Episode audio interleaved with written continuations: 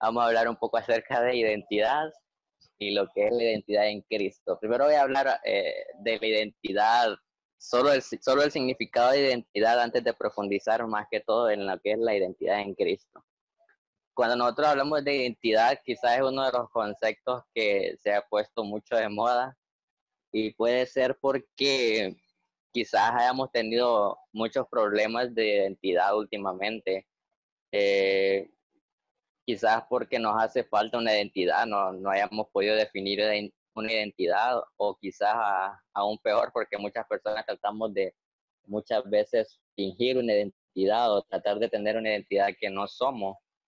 Así que si nosotros, si nosotros buscamos el concepto de identidad en sí, se podría decir de que es como aquel conjunto de características que, que nos podemos definir o que nos diferencian de otras personas muchas veces nuestra identidad está bastante relacionada con lo que es nuestra con lo que son nuestro, nuestras características o nuestra personalidad más que todo. Muchas veces asociamos este término con nuestra personalidad y sí tiene mucho que ver, pero identidad creo que es un poco más allá de, de simplemente de nuestras características como personas físicamente o lo que son nuestras personalidades en sí. Eh, hay muchos problemas quizás actuales con lo de la identidad, más que todo el tener una identidad falsa, el tener eh, este riesgo de pasar una identidad falsa. Quizás muchas veces no, no sé si nos hemos puesto a pensar en lo peligroso que puede ser tener una identidad falsa o lo que es vivir una identidad falsa, que muchas veces se trata de hacer como para tratar de encajar en una sociedad. Muchas personas lo tratan de hacer como para encajar, Creo que hay muchos problemas en la sociedad actualmente, muchas personas les hace falta identidad o muchas personas tratan de tener esa identidad falsa, ya sea por, por presiones de grupo o por diferentes estereotipos que nosotros vivimos en la sociedad. Eh, pero ese es un problema que no es algo nuevo, pero sí se ha vandalizado, sí se ha eh, expandido mucho. Eh, no sé si puede ser por el problema que quizás se hayan tenido de falsas identidades o expresiones que nosotros hemos podido ver en diferentes redes sociales. Mucha gente aparentando tener vidas perfectas en redes sociales y mucha gente que, que consumimos ese tipo de contenido como que muchas veces tratamos de, tener esa identidad que en realidad no somos o tratar de, vivir esa identidad que, en realidad no somos. Entonces, para tratar de ir, eh, empezando un poco el tema, creo que sería bueno empezar a analizar lo que es nuestra propia identidad personal. Eh, no sé si alguna vez les han preguntado, pero es una pregunta bastante que parece muy sencilla, pero cuando nosotros tratamos de responderla es bastante compleja. Si alguna vez se han preguntado quiénes somos nosotros, no sé si alguna vez una persona te ha preguntado quién sos. Y no me refiero a, a lo que haces, sino a quién sos en realidad, cómo te definís vos como persona. Soy doctor, yo soy ingeniero. Creo que esto va mucho más allá de un simple título, de algo que se obtuvo en una universidad o algún curso o, eh, quiénes somos nosotros como personas. No sé si en algún tiempo te has puesto a analizar o has tratado de responder esta pregunta, ¿quién soy? Una vez a mí me hicieron esta pregunta, ¿quién eres? Me preguntaron pero yo quedé como que pensando en realidad qué responder, porque no es una pregunta que cuando te la hacen así de repente, sin que la esperes, eh, no es una pregunta que sueles tener una respuesta ya planificada para saber darla, o, o no querer dar una simple respuesta, porque yo entendí que no me estaban preguntando en realidad a qué título tenía, qué, qué título tenía, si no me estaban preguntando más allá de quién yo en realidad era. Entonces, esa identidad personal que nosotros muchas veces tenemos que tratar de definir o tratar de marcar. Y la Biblia muchas veces nos hace énfasis también en tratar de tener esta identidad personal, al igual que lo que es una identidad en Cristo, que, que, que lo vamos a estar hablando un poquito más adelante. Cuando nosotros, bueno, como lo voy a hablar así como que un poco personal en algún problema que en un problema que quizás muchas, muchos jóvenes tienen y que yo tuve en algún momento y fue el problema de la identidad. Muchas veces nosotros como que tenemos, no sé si nos hemos puesto a analizar en las diferentes versiones que nosotros creamos de nosotros mismos. Eh, creo que este es, parte del problema que creamos como diferentes eh, identidades. Yo tuve muchos problemas de identidad. Yo era una persona que quizás no es que esté en la perfecta perfección de tener definida mi identidad actualmente, pero sí he tratado de mejorar ese problema porque sí considero que es un problema que afecta bastante. Y como tener esas diferentes identidades, como tratar de aparentarse alguien en un lugar y cuando llegas a, otro lugar o cuando estás contra otra, enfrente de otro tipo de personas, tener que actuar diferente solo para tratar de encajar. Muchas veces yo quizás en el colegio era una persona súper diferente a quien era cuando estaba enfrente de mis padres o a quien era cuando estaba enfrente de la iglesia. Y yo decía, no, no tiene nada de malo, nadie se daba cuenta. En realidad nadie se daba cuenta en mi propia en mi propio pensamiento, pero yo sabía que no era algo correcto, como que cambiaba de máscaras dependiendo de en qué lugar me encontraban. Entonces yo logré entender que esto no era correcto. No fue algo que me di cuenta así de la nada, la verdad que fue algo que tuve que mejorarlo poco a poco. Y quiero hablar acerca, un poco acerca de esas tres identidades que, que quizás yo tenía en ese momento y voy a, traté de, de, de, dividir las tres y voy a estar tratando de definir un poquito esas tres porque creo que son las, el tipo de identidades que todas las personas se, se, han hecho en algún momento. Entonces la primera identidad que, que yo creé y le puse por nombre el Esdras frustrado. Vamos a hablar un poquito del Esdras frustrado. El Esdras frustrado es como aquella persona, fue aquel yo, considerándolo personalmente, que tenía su par de cosas positivas, pero que siempre tuvo muchas debilidades y muchos nosotros sabemos desde hace mucho tiempo, ¿no? las incoherencias, las, nuestras debilidades como, como seres humanos, ya que no somos perfectos, eh, esos problemas de como depresión, de aburrimiento o de secciones, este tipo de personas, este tipo de personalidad que nosotros tenemos y que en realidad es el, es el, yo original, esa persona que no es perfecta, porque nosotros debemos de entender que no somos perfectos y no vamos a, ser perfectos en un 100%, nosotros somos humanos y como humanos cometemos errores, pecamos y no, no llegamos a ser esa persona 100% perfecta. Entonces, eh, este tipo de personalidad es el que en realidad eh, es uno. Este tipo, quizás no es, no es la misma personalidad que, que, ustedes tienen o que otras personas tienen, porque no todos vivimos los, los, mismos problemas o las mismas cosas en la vida, pero con este tipo de personalidad me quiero referir a la personalidad que, en realidad somos. También hay otro tipo de personalidad que uno muchas veces imagina y que yo lo denominé el Esdras del futuro.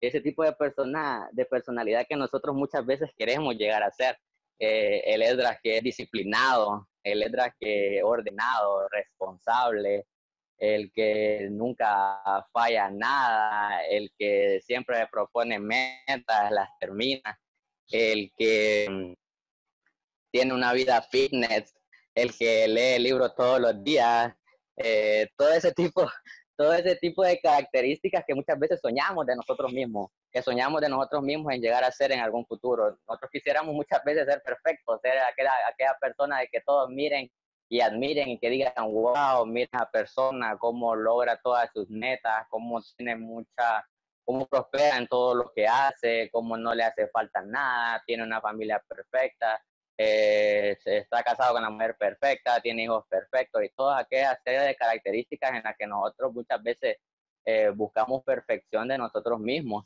Y mm, quizás suene doloroso para muchas, para muchos de nosotros, pero este tipo de persona es la persona que nunca vamos a llegar a ser al 100%. Si vamos a mejorar, si nos proponemos nuestra personalidad, muchas veces la vamos a mejorar eh, bastante, pero eh, algo que sí tenemos que tener en claro es que nunca vamos a llegar a ser la persona perfecta, eh, la persona perfecta en todos los sentidos. Y también la tercera personalidad y la última de la que quiero hablar es del Esdras falso. ¿Cómo nace esta personalidad? Esta personalidad nace como que de la mezcla del Esdras frustrado con la mezcla del Esdras del futuro.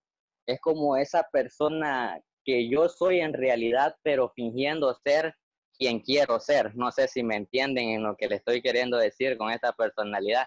Es como aquella personalidad falsa de mi yo normal queriendo ser el yo del futuro. Y muchas veces este tipo de personalidad es la que más nos daña, porque es la que aparentamos ser, es la que muchas veces logramos ser, pero por fingimiento o por, o por simplemente eh, estar llevando patrones de, de, características que quisiéramos tener en nuestro yo futuro. Eh, lo podemos aparentar muchas veces o podemos posar, posar para ser este tipo de personas, pero no podremos en realidad ser forzosamente esa persona que deseamos ser si no trabajamos por ella, si simplemente la, la imitamos o la falsificamos. Yo creo que yo pienso que muchas veces eh, escuchaba la frase una vez que dice que Dios no ayuda a tu yo futuro, sino que Él con nuestras más frustrantes. Creo que Dios ama futuro, sino que ama quienes somos nosotros en realidad. Y Él va, y si nosotros dejamos que sea Él quien dirija nuestra vida, Él va a ser en realidad quien haga su obra perfecta en cada uno de nosotros, quien marque su identidad, la identidad de Cristo en cada uno de nosotros. Entonces, creo que eh, Dios no puede bendecir a ese falso Esdras, ese falso, a ese falso personaje que yo finjo ser. Y tampoco puede bendecir al futuro Esdras, ese hombre que ni siquiera existe, el que en realidad existe es el que yo soy en realidad, ni el falso ni el futuro, sino ese que, como les definía al principio, es el frustrado, ¿verdad? Entonces, creo que en esa, ese tipo de personalidades que estaba pensando, que, que en, en, lo que lo dividí, creo que es el tipo de personalidades con las que mucha gente se identifica. Quizás no así al 100% como lo expliqué yo, pero sí son como las características o los patrones de identidad que más sufre la gente, o en este caso los jóvenes, que, son, que somos quizás los que más sufrimos con problemas de identidad. Eh, siempre tratamos de crear, este, siempre tratamos, siempre tenemos estos tres tipos de identidades muchas veces y sin darnos cuenta. Y creo que la única forma de que podamos corregir esto es cuando nos demos cuenta el daño que, que estas personalidades nos hacen si no, las, si no se sabe si no la sabemos corregir correctamente. No es malo, no es que quiera decir que es malo tener aspiraciones buenas de cada uno de nosotros, al contrario. Creo que nosotros deberíamos de, de, de, soñar o de pensar ser eh, mejores en el futuro, no los perfectos, no los perfeccionistas, pero sí tratar de mejorar muchas de las conductas que nosotros muchas, vemos que, muchas veces sabemos que están mal. El ser, el quizás ser desordenado, el ser desaplicado, son características que están mal y todo el mundo sabemos que están mal pero no nos vamos a, obsesionar en fingir ser ordenados solo para que las demás personas nos miren y digan, wow, qué ordenado es, cuando en realidad no lo somos. Creo que ese es el problema, tratar de falsificar la identidad que, que no somos, no el, el, querer ser la identidad, sino el falsificar esa identidad. Quiero hablar también un poco acerca de la vida de un personaje es una Biblia que nosotros lo encontramos en el libro de Génesis. Y si nosotros leemos la Biblia, no sé si han escuchado ustedes la historia de Jacob alguna vez, creo que la mayoría sí tuvieron que haber escuchado la historia de Jacob. Eh, esas características de, eran muy diferentes a pesar de ser gemelos. Como también les mencionaba, el nombre de, de Jacob significa el que agarra del tobillo por cómo la forma en que él nace con Esaú, pero también tiene otro significado, significa engañador y usurpador que son los significados prácticamente del nombre de, de Jacob. Como les decía, a, a Jacob le robó la primogenitura prácticamente por un, plato, por un plato de guiso. Dice la Biblia que por un plato de guiso le robó la, le ofreció, le pidió a Esaú, que le ofreció a Esaú que le iba a dar un plato de guiso si él le daba la, la primogenitura, primogenitura a, a Jacob. Eh, más de la mitad de la herencia del papá y, y la Biblia dice que Isaac era un hombre muy rico. Entonces eso significaba mucho en aquel entonces. La bendición fue lo segundo que, que Jacob eh, le robó a Esaú. Esta, esta forma en que le robó la bendición fue algo bastante planeado entre él y su madre. Eh, prácticamente la mamá fue la que le dijo a Jacob que lo hiciera cuando escuchó una conversación de, de Isada de Esaú, que lo mandó a cazar una abeja para poder hacer, para que hicieran un plato de comida y que y así después de eso orar por él y darle la bendición.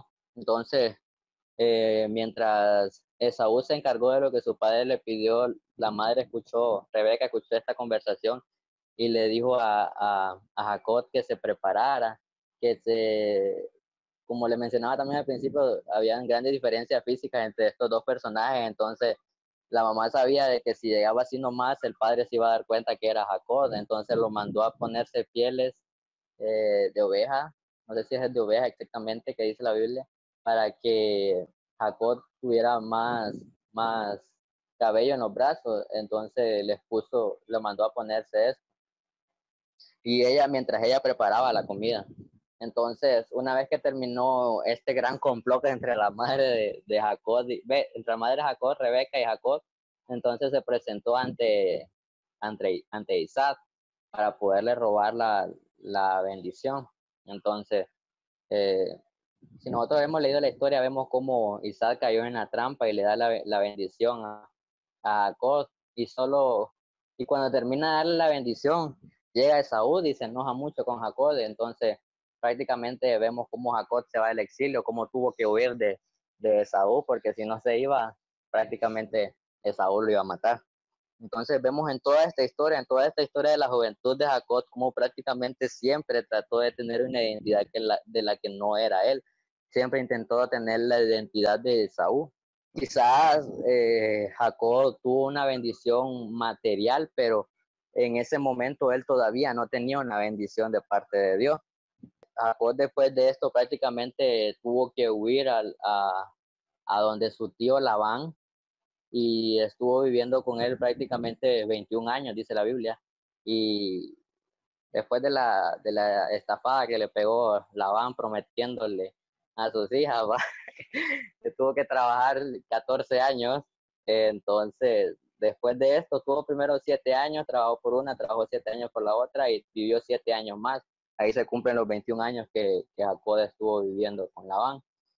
Entonces, después de esto, vemos cómo, cómo prácticamente Jacob se cansa y se va y trata de regresar a la tierra de, de sus padres. Y es ahí cuando Jacob tuvo un encuentro con Dios. Mientras Jacob iba en camino hacia la casa de sus padres, eh, prácticamente se encuentra con Dios y lo agarra. La Biblia nos narra que lo agarra el, del, del tobillo del pie y que no lo quería dejar ir. Y vemos ahí cómo se repite la historia con Esaú. Primero fue con Esaú que le agarró el tobillo al nacer y después fue con, con, este ángel de Dios que se presentó, con Dios que se presentó a él y que hizo lo mismo prácticamente. Entonces lo agarró del tobillo y la Biblia dice que dice Jacob de que no lo iba a dejar él no lo, no lo acompañaba. Si él no lo acompañaba. Esto está en el libro de Génesis, capítulo 32 Jacob le dice, no te soltaré. Es más importante en la, en la historia de Jacob cuando tuvo este encuentro con Dios, porque él prácticamente fue en ese momento en que dejó de fingir ser Esaú y Dios le, y Dios le pregunta en ese mismo pasaje quién eres. Y creo que no le preguntaba su nombre o a qué se dedicaba, sino le estaba preguntando a Jacob quién realmente él era. Y fue ahí cuando Dios le cambió el nombre a Jacob y le dije que y le dice que se va a llamar a partir de ese momento, se va a llamar Israel y le da una gran promesa. Y, y, al cambiarle prácticamente el nombre, le cambió mucho el significado de su nombre, porque Israel ya no significa el que agarra el tobillo, Israel significa triunfante con Dios.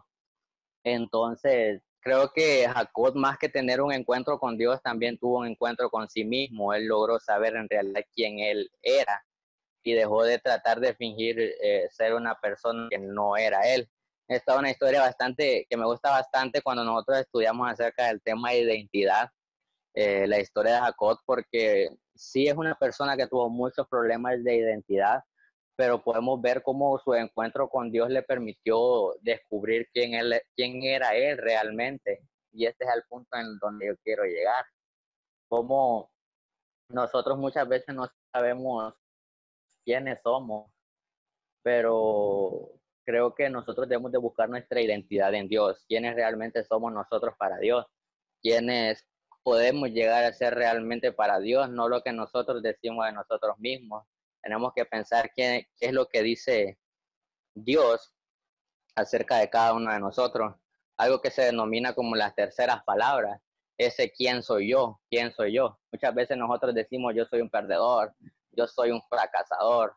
Esas terceras palabras que muchas veces afectan a nuestra vida y no nos fijamos en las terceras palabras que Dios brinda para nuestra vida, como tú eres mi hijo, tú eres un, un hijo de Dios o todas esas palabras que la Biblia eh, dice acerca de nosotros, muchas veces las ignoramos y nos enfocamos más en, lo que nosotros decimos de nosotros mismos y no en lo que Dios trata de, hacer en la vida de cada uno de nosotros.